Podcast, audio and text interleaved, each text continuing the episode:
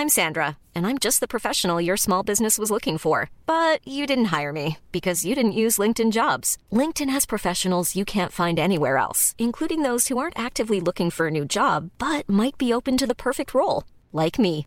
In a given month, over 70% of LinkedIn users don't visit other leading job sites. So if you're not looking on LinkedIn, you'll miss out on great candidates like Sandra. Start hiring professionals like a professional. Post your free job on linkedin.com/people today.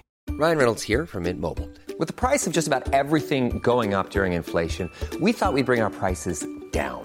So to help us, we brought in a reverse auctioneer, which is apparently a thing. Mint Mobile unlimited premium wireless. Ready to get 30, 30, bit to get 30, bit to get 20, 20, 20, bit to get 20, 20, bit to get 15, 15, 15, 15 just 15 bucks a month. So, Give it a try at mintmobile.com slash switch. $45 upfront for three months plus taxes and fees. Promo rate for new customers for limited time. Unlimited more than 40 gigabytes per month. Slows. Full terms at mintmobile.com.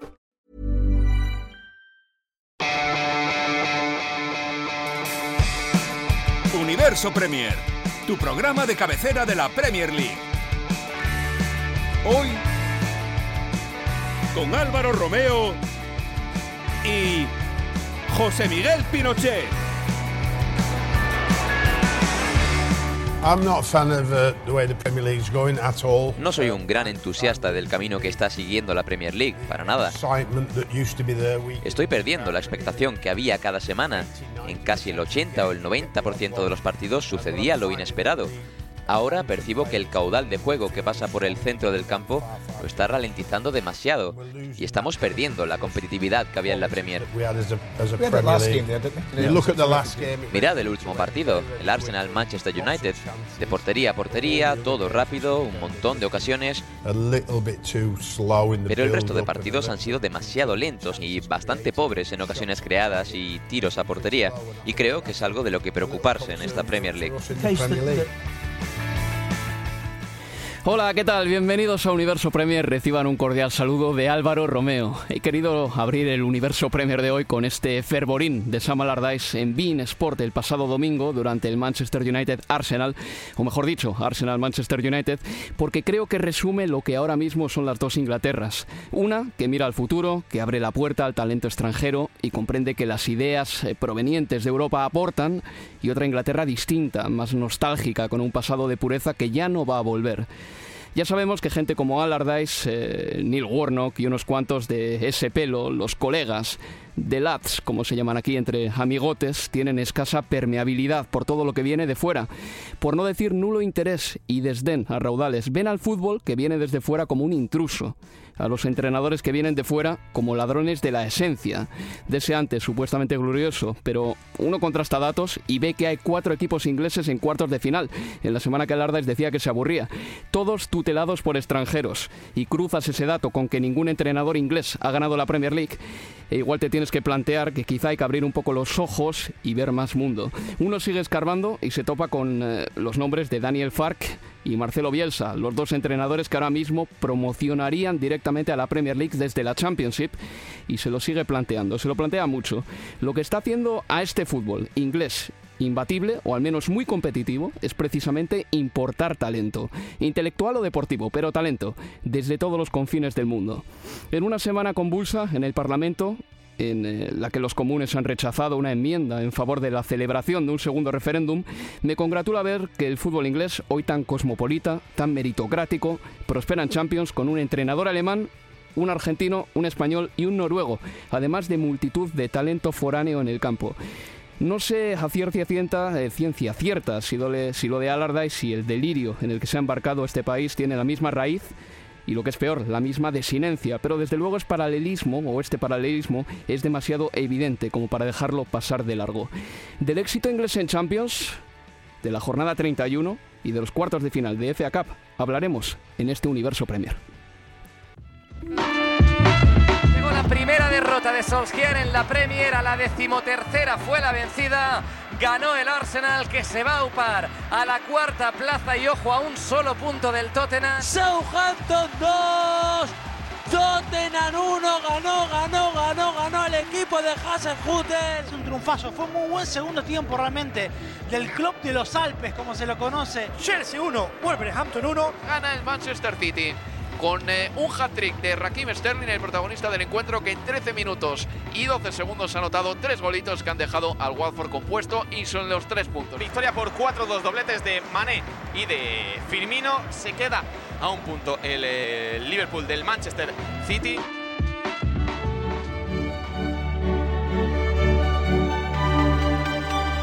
City, though, at times superb in that second half, and they've beaten Schalke 7 0 on the night, 10 2 on aggregate. A big, big performance, a massive result for Liverpool. As good an away performance as they've had in Europe for many years. A 3 1 aggregate win against Klopp's old nemesis Bayern Munich. Tenemos cuatro equipos ingleses en cuartos de final de la Liga de Campeones. Sensacional el rendimiento de los equipos de aquí. Eh, se han clasificado esta semana el Manchester City después de endosarle un doloroso 7 a 0 al Salque 04. También se ha clasificado el Liverpool después de ganar como un equipo grande, como decía Abel Moreno, por 1 a 3 al Bayern de Múnich. Y también tenemos, por supuesto, porque se clasificaron ya la semana pasada, el Manchester United y el Tottenham. En cuartos de final estarán el Ajax, el Manchester United, el Oporto, el Tottenham, la Juventus, el Manchester City, el Barcelona y el Liverpool. A partir de ahora habrá un sorteo puro y de ahora en adelante no hay cabezas de serie o protección de país. Cualquier restricción será anunciada antes del sorteo.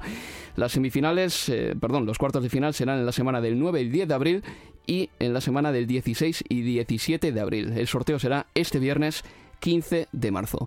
José Miguel Pinochet, muy buenas tardes, amigo, ¿qué tal? Muy buenas tardes, eh, disfrutando de este renacer eh, del fútbol inglés, de, de, esta clasificación de los cuatro equipos a los cuartos de final. Hablábamos que hace una década no veíamos que, que, sucediera esto, una década atrás que el fútbol inglés era el dominante en Europa, pero que como sabemos el fútbol es de ciclos, hmm. pasó a dominio del fútbol español eh, en, el, en el pasado lustro.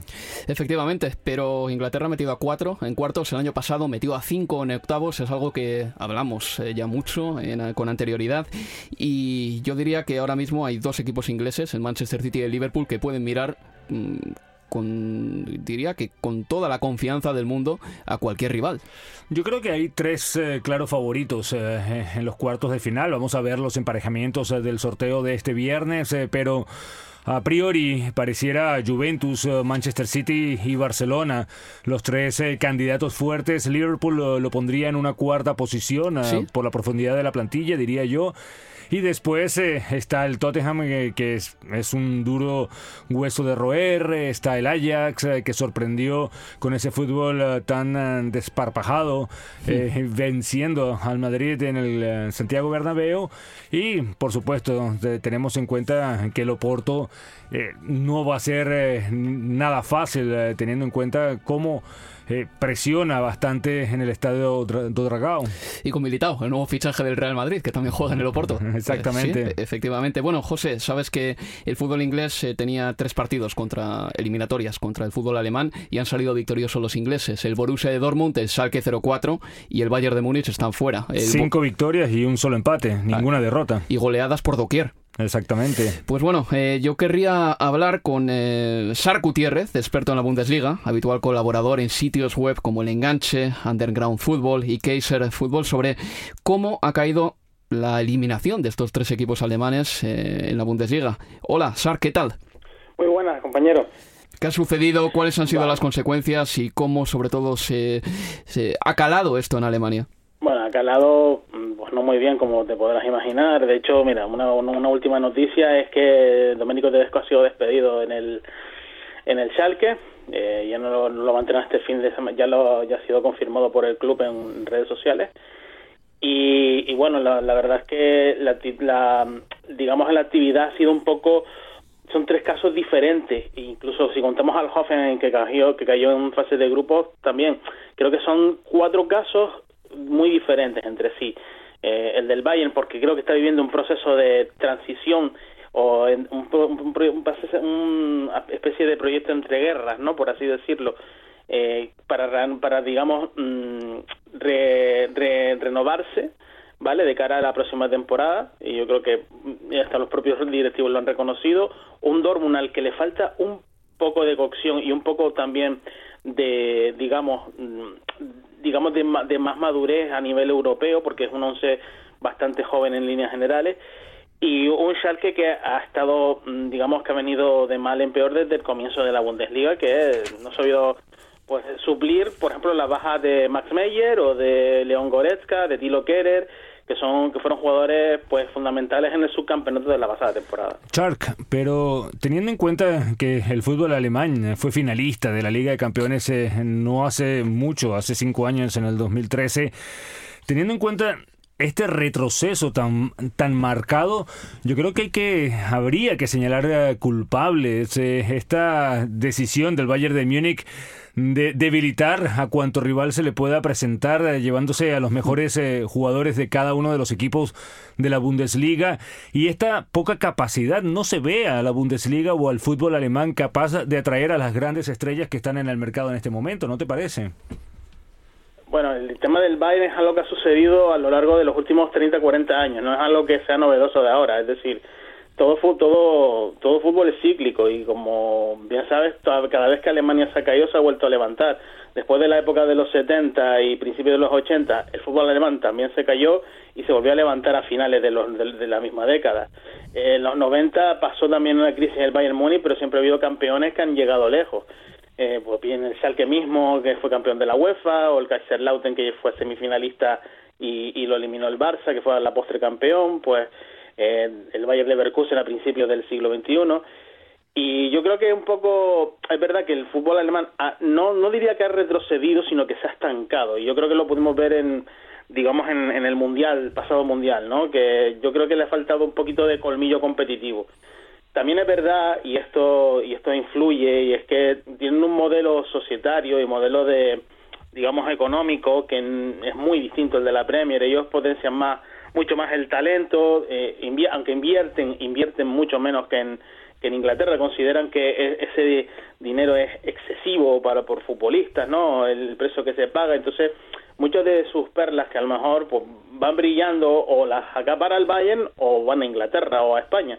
Entonces, al final eh, es un fútbol que está en constante renovación. Pero ¿qué pasa? Yo, en, lo personal, creo que se, se, ha estancado porque no por falta de generación y por falta de renovación, sino porque creo que el propio el propio técnico nacional, Joachim Lowe, y algunos de los, de los equipos más importantes pues han sufrido, digamos, cambios muy repentinos en el banquillo, ¿no? Y, por ejemplo, eh, la llegada de Guardiola, la salida de Guardiola, la llegada, la salida de Klopp en el Dortmund, el, el Leverkusen ha tenido tres técnicos en cuatro años, eh, el Salque más o menos por un estilo, o sea, no ha habido una, digamos, estabilidad deportiva que haya permitido a los equipos alemanes tampoco establecerse en Europa y eso se ha visto en los últimos años. Y una última pregunta, Sark, para concluir. Me gustaría saber, eh, tú dices que esto bien puede ser cíclico.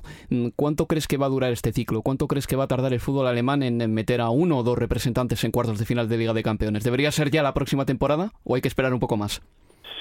Sí, yo, yo mira, lo del Bayern me parece a mí bastante accidental y yo te digo, me parece que en verano vamos a ver movimientos, sobre todo a la hora de configurar la plantilla, una plantilla mucho más potente. También el Dortmund tendrá un punto más de, un punto más de experiencia. Yo creo, y dependerá un poco también de los sorteos de la fase de grupos y de las eliminatorias que toquen, que el año que viene veremos por lo menos a dos en, en, octavos de final y en, cuartos de final como mínimo. Bueno, y pues dependerá un poco también de quién, de, de quién se clasifique también como tercero y como cuarto, porque la lucha está muy abierta. Confiemos en que se clasifiquen unos cuantos alemanes y unos cuantos ingleses para que tengamos tú y yo bastante más trabajo. Un abrazo, amigo. Muy bien. Bueno, José Miguel, pues, el resultado ha sido Juventus, o los resultados han sido Juventus 3, Atlético 0. Eh, remontaba la Juve con un hat-trick de Cristiano Ronaldo. Manchester City 7, Salke 0-4-0. El Salke está a tres puntos de la promoción del descenso en Alemania. Marcó Phil Foden su primer gol en Liga de Campeones a los 18 años y 288 días. Barcelona 5, Olympique de Lyon 1. El Barcelona, según Mr. Chip, lleva 30 partidos consecutivos sin perder en casa en la Liga de Campeones, lo cual es un récord, superando al Bayern de Múnich y el Bayern de Múnich que perdió en casa 1-3 con el Liverpool. Me voy a quedar en ese partido, 1-3 contra el Liverpool. Repito una vez más, el, eh, el conjunto de Jürgen Klopp está haciendo una temporada en la que está siendo muy selectivo también. Eh, las copas las he dejado un poquito atrás eh, y está muy centrado en ganar la liga y en ir, llegar lejos en Champions otra vez más. Sabe lo que necesita.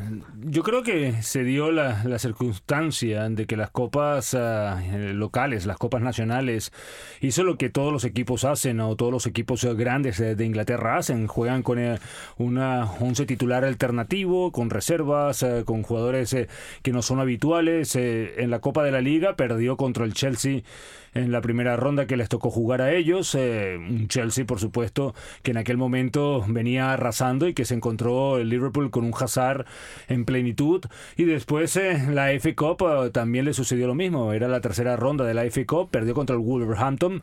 De esos partidos que suceden, que puedes perder. No creo que haya sido adrede que la hayan dejado al lado. Dicho esto, creo que les ha beneficiado muchísimo, ya que no han tenido que jugar la cantidad de partidos que han hecho en temporadas anteriores y esto les ha permitido más o menos competir contra el City en la liga y seguir avanzando en la Champions. Y derrotar al Bayern de Múnich en el Allianz Arena, que no es tontería, por cierto. Vaya golazo de Sadio Mané, vaya control, vaya manera de darse la vuelta, rompiendo la cintura a Manuel Neuer y anotando ese primer gol que fue clave ¿eh? para que el Bayern pasase miedo. Totalmente, desde la manera en que le pidió el balón, el pase a Van Dijk y luego lo que tú cuentas, la descripción fue fabulosa. Un receso y volvemos con el segundo bloque del programa. If you're looking for plump lips that last, you need to know about Juvederm lip fillers. With Juvederm Volbella XC and Juvederm Ultra XC, your lip look, whether it's subtle or bold, can last up to one full year with optimal treatment and no additional maintenance. Find a licensed specialist and see if it's right for you at Juvederm.com today. That's J U V E D E R M.com. Add fullness to lips in adults over 21 with Juvederm Volbella XC or Juvederm Ultra XC. Do not use if you have severe allergies or a history of severe allergic reactions, or if you're allergic to lidocaine or the proteins used in Juvederm. Tell your doctor if you have a history of scarring or taking medicines that decrease the body's immune response or that can prolong bleeding. Common side effects include injection site redness, swelling, pain, tenderness, firmness, lumps, bumps, bruising, discoloration, or itching. As with all fillers, there's a rare risk of unintentional injection into a blood vessel, which can cause vision abnormalities, blindness, stroke, temporary scabs, or scarring. For full important safety information, visit juvederm.com.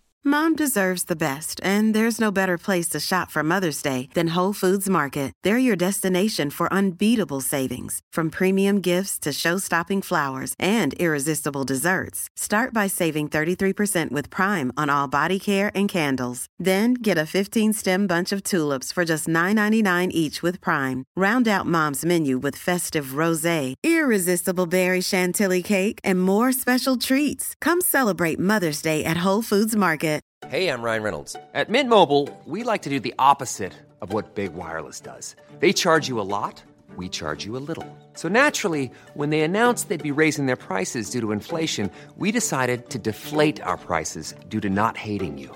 That's right. We're cutting the price of Mint Unlimited from $30 a month to just $15 a month.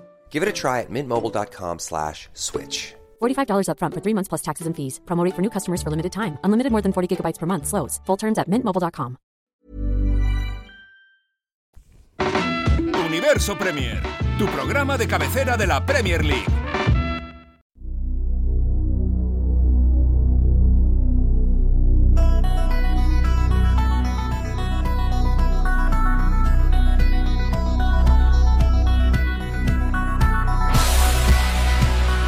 Seguimos en Universo Premier.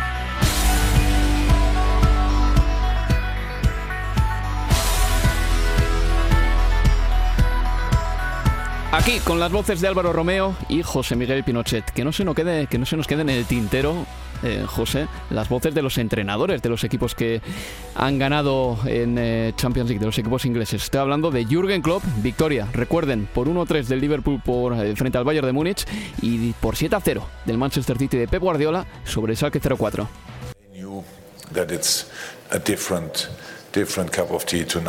Mis jugadores sabían que el Este es rival de hoy era de otra categoría y que nosotros somos un gran adversario. Y eso hemos sido. Marcar tres goles aquí es muy difícil. Es un grandísimo paso para nosotros. Una nueva muestra de que este maravilloso club está de nuevo en la élite del fútbol europeo, que es donde todos creemos que pertenece. We cannot forget this, this y Pep Guardiola. Two games. We played two and down with 25 minutes left. No podemos olvidar el contexto de la eliminatoria. En la ida íbamos 2-1 perdiendo a falta de 25 minutos. En condiciones normales, hoy estaríamos fuera. Una expulsión, cualquier detalle puede dejarte fuera. Can happen. That was the moment. So that is the moment with the goal from Leroy. Y el momento clave de la eliminatoria fue el gol de Sané allí. Pudimos sobrevivir y mantener viva la eliminatoria. En la vuelta, después del primer gol, se allanó el camino. Esta competición es así. Incorporamos a esta tertulia a Cristian Vaquero de fútbol británico, quien hacía tiempo que no se pasaba por los micrófonos de Universo Premier. Cristian, ¿qué tal amigo? Buenas chicos, ¿qué tal? Bueno, imagino que estarás tan encantado como nosotros. Tú además que eres un amante de lo british, de, de ese éxito en eh, cuartos de final de, bueno, en los octavos de final de la Liga de Campeones. Sí, sí, yo creo que, que ya era hora, ¿no? Al final, por economía y por jugadores, eh, tenía que llegar un año u otro. Apunta Cristian a la economía, José Miguel. Es uno de los principales, eh, de las principales razones por las que la Premier League golpea tan alto. Pero tú crees que hay más motivos. Sí, por supuesto. ¿Cómo estás, Cristian? Eh, para mí, la verdad, eh, la, la economía, el dinero tiene mucho que ver, pero la Premier tiene dinero desde hace muchísimos años y no siempre ha podido ha- hacer esto. También ha pasado rachas muy, muy negativas. ah, Pero ahora yo creo que está la coincidencia de tener eh, mucha gente importante en el banquillo, la presencia de Pep Guardiola, la presencia de Jürgen Klopp, eh, la renovación que ha hecho a esa vieja guardia mm, eh, que estuvo en su momento con ah, Alex Ferguson y Arsène Wenger, que en su Wenger, momento sí. fueron importantes, incluso con José Mourinho. O Benítez. O Benítez. Fueron importantes todos Fueron ellos. importantes, Sí. pero ahora es una nueva camada que ha traído nuevas ideas y le ha dado una cara al fútbol inglés eh, que lo hace muy competitivo en Europa. Cristian, entra en la conversación cuando quieras, ¿eh? no, cierto, cierto, que sí, opino lo mismo y sobre todo que son eh, entrenadores de fuera, ¿no? Que ya sabemos que a veces el entrenador inglés es más rígido en cuanto a estilo, en cuanto a, a esquema, ¿no? Y es verdad que son- Guardiola, Klopp, eh, es verdad que le han dado un, un aire al City y al Liverpool que no tenían antes.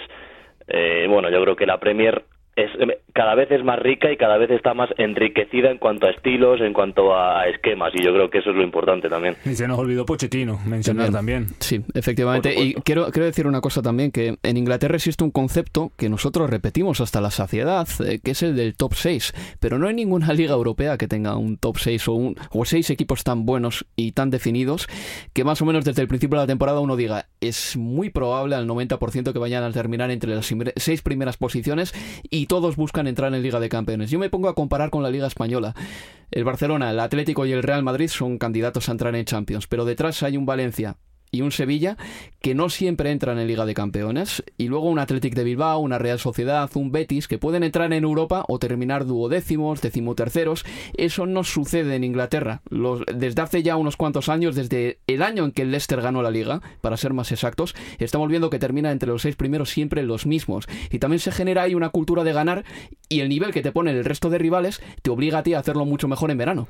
Hay una repetición, hay una repetición de lo que sucedió ah, hace una década, o la década pasada, diría yo, en la cual se hablaba del top four, eh, de, de los Sí. cuatro fantásticos, ahí no se podía meter ni al City ni al Tottenham. Eso es. Estábamos hablando de Chelsea, Arsenal, Manchester United y Liverpool, y esa competitividad eh, que había entre ellos eh, los hizo dominar también eh, en Europa, jugando finales plenamente inglesas, el Manchester United venciendo al Chelsea, Liverpool que estuvo que la ganó y la perdió contra el Milan, el Manchester United que perdió dos contra el Barcelona, el Chelsea después que le ganó al Bayern de Múnich, pero después, por supuesto, no sé, como que no hubo esa evolución natural. eh, Benítez se fue, Ferguson eh, estuvo coqueteando con el retiro, Wenger, por el supuesto, se, tardovenguerismo fue un desastre. se que- se quedó en aquella época y también con lo del estadio no tuvo los recursos para competir en Europa y vino la década de oro del fútbol español, eh, yo creo que liderada también por esa competitividad de Messi, Cristiano Ronaldo. Pero era tarde o temprano, como decía Cristian, que con el dinero, con lo que se genera en la Liga Premier, iba a terminar volviendo porque iba a terminar atrayendo a gente importante y lo, y lo han hecho de una manera inteligente porque no es que se hayan traído a Neymar o a Mbappé, sino que han trabajado en proyectos liderados por estos entrenadores que mencionábamos. Sí, esa es la clave, yo creo, ¿no? Que, que han comprado y lo han hecho bien. Han traído entrenadores de fuera y lo han hecho bien. O sea, al final el dinero es como todo, hay que gestionarlo y hay que saber gestionarlo. Y yo creo que ahora sobre todo ese, ese top 6 lo está sabiendo hacer. Y luego también, por ejemplo, hay otras ligas, José, me remití antes a la española. ¿Y qué me dices de la alemana? Donde tú bien le comentabas a Sark Gutiérrez, que es una liga en la que eh, el Bayern de Múnich siempre eh, saquea vilmente a sus rivales cuando hay un segundo que por lo que sea le pone en apuros durante la temporada. ¿Cuántas veces vemos, por ejemplo, a un equipo en Alemania quedar segundo tres temporadas consecutivas, casi nunca. Se, digamos que se saltean el Bayern, el Leverkusen, el Schalke 04, el Wolfsburgo, pero son equipos que, de, el Werder Bremen, pero que son equipos que de pronto pueden caer en la clasificación y ya desaparecen una vez más. El mismo Dortmund. El Dortmund es otro más, sí. ¿Te acuerdas el último año de Jürgen Klopp cómo fueron las cosas? Sí, no, y antes que llegara eh, Jürgen Klopp estaba merodeando por la parte baja de la clasificación. Cristian, eh, Igual eh, lo que estamos viendo ahora eh, se, repitió hace 10 años, pero en aquella oportunidad no ganó un equipo inglés. En la final la terminó ganando el Barcelona. ¿Podría ser algo parecido o tú ves eh, que este año sí hay un candidato claro para poderse llevar la orejona a la Champions League por parte de Inglaterra? Sí, pero es que yo creo que estamos en lo de, en lo de estos últimos años también. Eh, ahora mismo podríamos decir todos el City, porque City es un equipo que juega muy bien, que aplastó a Schalke, que es verdad que tampoco era eh, no era el equipo más duro. a tres puntos del descenso, a tres puntos del descenso en Alemania o de la promoción para ir al descenso. Ahí, ahí está el Schalke ahora mismo. Por eso, por eso que no era el rival más duro, pero bueno, es verdad también que que en el partido de vuelta, bueno, eh, fue fue una exhibición podríamos decir el City, podríamos decir Liverpool porque ganó, yo creo que ha ganado muy bien al Bayern en octavos. Ha ganado con una superioridad, sobre todo en el Allianz, eh, bueno, que, que a mí me deja ver que el Liverpool es favorito, pero luego sí que es verdad que, que siempre nos quedamos en eso, ¿no? Eh, luego acaba fallando el City contra el Mónaco, eh, el Liverpool nos podemos agarrar a lo del año pasado que de, la final, pero es que es para mí es muy complicado. Ahora mismo sí que es verdad que la Juve es un equipazo y que el Barça es otro. Eh, Oporto, Ajax, yo creo que no, no pueden competir. También depende mucho de, del sorteo, yo creo. Yo creo también el sorteo que será, por cierto, el día 15, ¿eh? el viernes. Yo creo que una de las claves aquí, o sea, lo importante es haber metido a cuatro en cuartos de final, a cinco en octavos de final. Eso es lo que te predispone o te deja en una posición privilegiada para intentar ganar la Champions. Más que ganar la Champions, por ejemplo, si el Barcelona gana la Liga de Campeones este año, no hablará bien de la salud de la Liga hablará en todo caso bien de la salud del Fútbol Club Barcelona, pero es. muy positivo tener a cuatro equipos en disposición todavía entrando al mes de abril con opciones de ganar la Champions. Inglaterra hacía 10 años que no conseguía eso.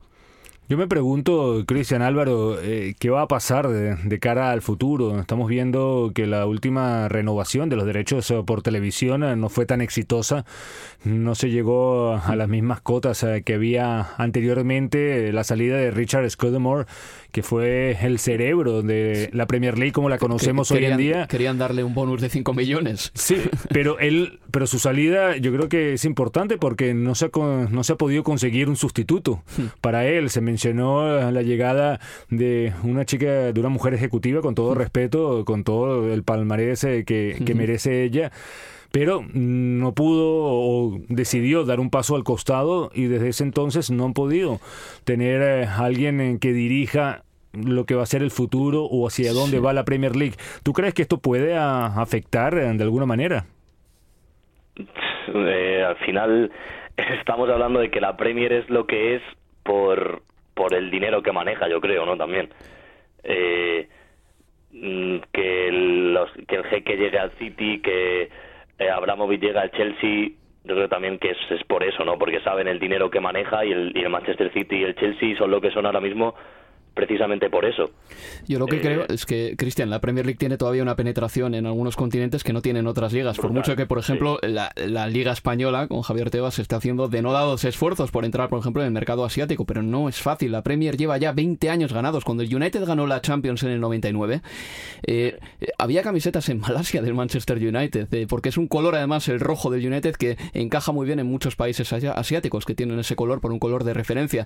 Pero yo creo que la gran clave aquí es que con tanto dinero como hay en Inglaterra, van a obligar a los equipos italianos, a los equipos españoles, y ya no te cuento a los equipos alemanes, a hilar muy fino a partir de ahora siempre que en su trabajo y en todas las decisiones. La Juventus, por ejemplo, está empezando a fichar, ha fichado una estrella como Cristiano Ronaldo por 100 millones, que por cierto no es un precio desorbitado para cómo está el mercado, pero a Henry Jan se lo ha traído libre. A Aaron Ramsey se lo va a traer libre. A Matuidi se lo ha traído por 15 millones. Es decir, los equipos grandes de otras ligas están obligadísimos a estar más certeros que nadie en el mercado y empezar a fichar antes de que los equipos de la Premier muevan ficha. ¿Qué ha hecho el Barcelona con Nigel de Jong?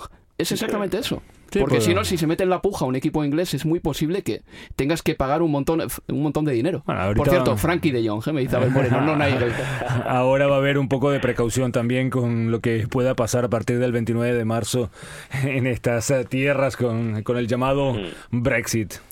Bueno, pues eh, si os parece amigos, vamos a, mover ficha y os voy a decir que la Premier League ahora mismo después de 30 jornadas está con el Manchester City líder con 74 puntos, el Liverpool segundo con 71, tercero, eh, perdón, el Liverpool segundo con 73 a 1 del City, tercero el Tottenham con 61 a 12 ya del Liverpool, cuarto el Arsenal con 60, sí, cuarto el Arsenal que tiene 12 puntos más que el año pasado a estas alturas, el Manchester United tiene 58 puntos, es quinto, el Chelsea es sexto con 57, entraría posiblemente en Europa el Wolverhampton Wanderers con 44 porque es séptimo, pero para ello tendría que ganar la FA Cup o el Manchester United o el Manchester City. Y por abajo descenderían el Cardiff que tiene 28 puntos y está a 2 del Burnley, el Fulham que tiene 17 puntos y el Huddersfield Town que tiene 14. La pelea por arriba está muy bonita. Empieza la FA Cup ahora y yo creo que esto es muy importante también porque al City se le van a aplazar partidos, sobre todo si pasa de ronda ahora, una vez más, y el Liverpool puede ponerse en cabeza y bueno, psicológicamente ganará un poquito esa ventaja, ¿no? Es lo que siempre se dice, quién tiene la ventaja psicológica, si el que está adelante o el que está al acecho. Eh, hace cuatro años eh, el City tenía un partido pendiente en la temporada 2013-2014, el Liverpool iba adelante constantemente tratando de lograr ese título liguero y al final fue el City el que se terminó llevando la victoria después eh, del resbalón, el empate, ya se sabe toda la historia, Sí, eh, después sí, el empate con Crystal Palace, la diferencia de goles, pero eh, puede suceder un escenario similar. eh, no sé quién, a quién pueda beneficiar tanto. Lo que sí que el City, por esa temporada que está teniendo, campeón de la Copa de la Liga, ya está en cuartos eh, de la FA Cup, eh, podría avanzar a la semifinal. Está también en cuartos eh, de la Champions, podría seguir avanzando. La cantidad de partidos que está teniendo es increíble. Sí, le pueden quedar bastantes. Son muchos. Sí, sí, Cristian. Son muchos partidos. Una, una cosa que te quería comentar, el Tottenham se ha desprendido ¿eh? por la clasificación. Bueno, ¿qué, ¿qué digo desprendido? Despeñado por la clasificación. Ahora mismo tiene un punto nada más, un punto más que el Arsenal. O sea, es una renta escasísima. O sea, en febrero tenía 10 puntos más que el Arsenal. Sí, sí, es que ha, ha caído en estas, en estas últimas jornadas a plomo. El otro día eh, contra el Southampton es un partido que tiene controlado en la primera parte con el gol de Kane y que al final se le va. Eh, marca Valeri, marca Ward-Prowse y se le va al Tottenham, igual que se le fue el partido contra el Barley. Eh, es que llevan, llevan un final de temporada, la verdad, eh, malísimo y, a- y al final llegan, ¿no? Llegan porque el United ha mejorado muchísimo, el Arsenal eh, ha mejorado muchísimo con respecto a la temporada pasada y sigue ganando partido tras partido y ojito también al Tottenham y la, y la Champions del año que viene.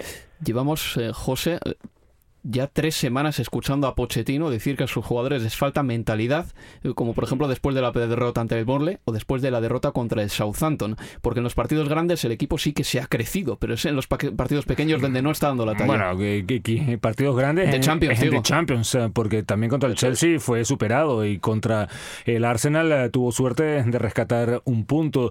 Eh, yo creo que eh, lo que hemos venido diciendo a lo largo del año está pesando en este momento esa falta de pretemporada, las condicionantes eh, externas eh, que han eh, tal vez salpicado al equipo, a la plantilla, problemas del estadio, problemas de lesiones, problemas con la policía por parte de Hugo Lloris. Hmm. Yo creo que todo eso ha afectado un poco el, lo que se esperaba de, de, este equipo y ha llegado con lo justo a estas alturas. Es verdad que recuperó a King, pero las defensas Vertogen se le lesionó en ese partido contra el Chelsea, no pudo estar presente en Stamford Bridge. Entonces, eh, yo creo que más bien ha hecho muchísimo, hmm. lo que sí que está claro que tiene que dar un un sacudón para poder eh, sí para poder eh, reaccionar a tiempo. Esperemos que oye estrenar el nuevo White Hart Lane sea algo positivo José Miguel. Se supone que sí porque Cristian eh, va a ser en abril ya sea contra el Crystal Palace el 3 o contra el Brighton and Hove Albion el día 6 o 7 por cierto que el Tottenham prefiere pero muchísimo más que sea contra el Brighton porque sería el fin de semana. No quiere estrenar el campo un miércoles 3 de abril a oscuras y con lluvia tampoco te digo yo que tampoco estamos está el Tottenham como para alargarse mucho más. no, está para pedir demasiado, ¿no? Después de haber esperado ya, ¿cuánto llevamos esperando? Pues 22 meses ya por el nuevo estadio. Sí, sí, así están las cosas. Bueno, en fin, más partidos del pasado fin de semana. El Liverpool le metió 4, 2 al Morley con dos golitos de Firmino, dos de Sadio Mané y eso que se adelantó el equipo de Sondage con eh, un gol de Westwood. Luego anotaba también para los Clarets Goodmundson. El Chelsea empató a 1 con el Wolverhampton Wanderers. Hazard eh, contrarrestó, neutralizó un gol de Raúl Jiménez y el Arsenal le metió un 2 a 0 al Manchester United. Goles de Saka y de Aubameyang. José Miguel, el Arsenal tiene 12 puntos más que el año pasado, es porcentualmente el equipo, porcentualmente en cuanto a puntos, el equipo que más ha mejorado respecto a la temporada pasada después del West Ham United. Muy bueno, es completamente positivo el trabajo de Unai Emery. Todavía se nota que no está una pieza completamente pulida, faltan detalles, eh, pero yo destaco, más allá de lo que podemos decir de Abumayán y de la cassette, que son las dos figuras eh, que, mm, que resaltan de este Arsenal por la contribución ofensiva que hacen, para mí la pieza clave ha sido Sócrates, eh, el central ah, griego. Así, las veces que no está dirigiendo esa línea, Arsenal generalmente no logra un resultado positivo. Cuando él está ahí, sus compañeros eh, se contagian eh, de, de, su liderazgo, de sus ganas, eh, de su pasión en el campo y eso ha sido crucial para, para este Arsenal renovado de Unai Emery. Importante, Cristian, en este Arsenal, de todas maneras, aparte de, eso, de, haber recuperado ya defensas, Sócrates es uno de los importantes, tener a hombres como Aubameyang o Lacazette, que son una amenaza ofensiva de primer orden. ¿Tú te acuerdas cuando el Arsenal jugaba arriba partidos con Samaj, por ejemplo, con Niklas Bender, hombres que no daban miedo absolutamente a nadie? Ahora sí. Cierto, cierto. Sí, sí, es que al final lo que necesita un, equipo que está ahí arriba está claro que es un goleador. Eh, al final el Arsenal estos años también eh, Walcott, eh, bueno, eh, Welbeck, eh, es que tenía que fichar el Arsenal jugadores que te garantizan goles, ¿no? que si no te marca una semana te marca la siguiente. Yo creo también que es lo que está dando a este Arsenal pues otro empaque. Más partidos de la pasada jornada, la 30, Crystal Palace 1, Brighton 2, con un golazo de Nocaert, eh, remontaban los hombres de Chris Hutton, eh, Leicester 3, Fulham 1, doblete de Bardi, primera victoria para Rodgers, Huddersfield 0, Bournemouth 2, el Bournemouth por fin ganaba a domicilio, llevaba sin hacerlo desde octubre, y el Cardiff City le metió un 2 a 0 al West Ham United. El Cardiff está a dos puntos del Borley, pero con un partido menos para los clares. Y el Manchester City le ganó 3-1 al Watford, eh, con un hat-trick de Sterling. El primer tanto fue en fuera de juego eh, de Sterling, eh, pero bueno, eh, importará poco el equipo de Pep Guardiola, que ahora es líder de la Premier. Y quería hacer un apunte, Cristian, contigo, de ese Newcastle 3, Everton 2, remontada con goles de Rondón y un doblete de Ayoce una brutalidad. Es que así de claro. Así de claro. Sabéis que soy muy del Newcastle, pero es que lo de, lo de este año, estando el equipo como está, que Benítez ha pedido mil veces a Mike Ashley fichajes, le ha podido dar a, Almirón y lo que ha cambiado el Newcastle con Almirón es, una, es, que para mí es una locura. Eso es lo que te iba a preguntar, Cristian. Eh, el aporte del paraguayo ha sido una revelación, ¿no? Oye, y a Yoce también, ¿eh? A Yoce el otro día le dio un pase a Rondón sensacional y marcó dos goles. Claro, pero es que eh, Almirón ha mejorado muchísimo a Rondón y a Yoce. Yo creo que no habíamos visto a, a Yoce así eh, en, todos los años que llevan en Newcastle. Eh, yo creo que se sienten más arropados, sienten que cuando el balón llega arriba, a zona ofensiva, son más y ha mejorado muchísimo el Newcastle, eh, sobre todo arriba. Bueno, Cristian, pues que sigas eh, gritando de júbilo, o gritando con ganas, además, los goles del Newcastle United. Te tenemos que despedir aquí, amigo. Vale, tío, pues muchas gracias. Un placer, como siempre. Un abrazo. Una pausa y seguimos. Universo Premier, tu programa de cabecera de la Premier League.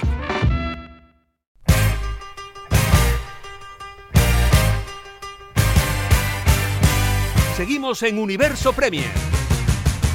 Este sábado, Si no el mejor, uno de los mejores partidos del Cardiff City esta temporada a partir de las 3 hora inglesa, y uno de los peores partidos que he visto del West Ham United. West Ham United contra Huddersfield Town. Se hunde el equipo de los Terres en la clasificación, está ya a 16 puntos de la permanencia. Y a la misma hora, Bournemouth contra Newcastle. Al final del partido en St. James Park, eh, Newcastle 3, Everton 2. Y Burnley contra Leicester City. Y el United así se va a clasificar para cuartos de final de la FA Cup. Y por si fuera poco, sigue los cuartos de final de la FA Cup con nosotros.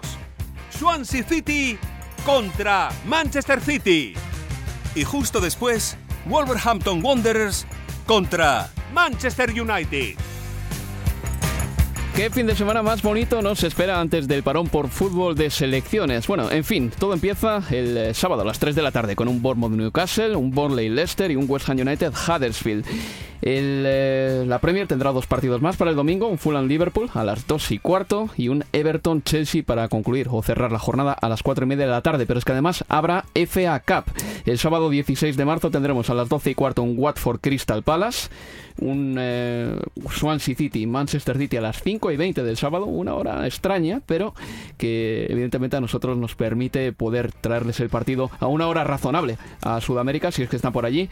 A las 7.55 del sábado también, un Wolverhampton Wanderers Manchester United y ya el domingo a las 2 de la tarde, un Millwall contra Brighton and Hove Albion. José Miguel, habiendo solo dos equipos del top 6 en estos cuartos de final de la FA Cup, la verdad es que hay equipos como el Brighton, como el Millwall, como el Watford, como el Crystal Palace, que tienen una opción muy real de meterse en Wembley en semifinales. Sí, esa es eh, yo creo que el gran objetivo. Yo creo que lo principal es esta ronda, estar tan cerca de Wembley y tratar de llegar lo que es la catedral del fútbol, eh, la cuna, en la cual eh, todos eh, los aficionados quieren pasar un día de fiesta, más allá del resultado que puede hacer un acceso a una hipotética final contra el sitio, contra el United, que se sabe llegar a las semifinales tiene que ser el gran, gran objetivo de, de estos equipos. ¿Para quién es más acuciante ganar la FA Cup? ¿Para el City, porque Guardiola no tiene todavía este título? ¿O para el United, porque está Solskjaer y acaba de empezar y lleva años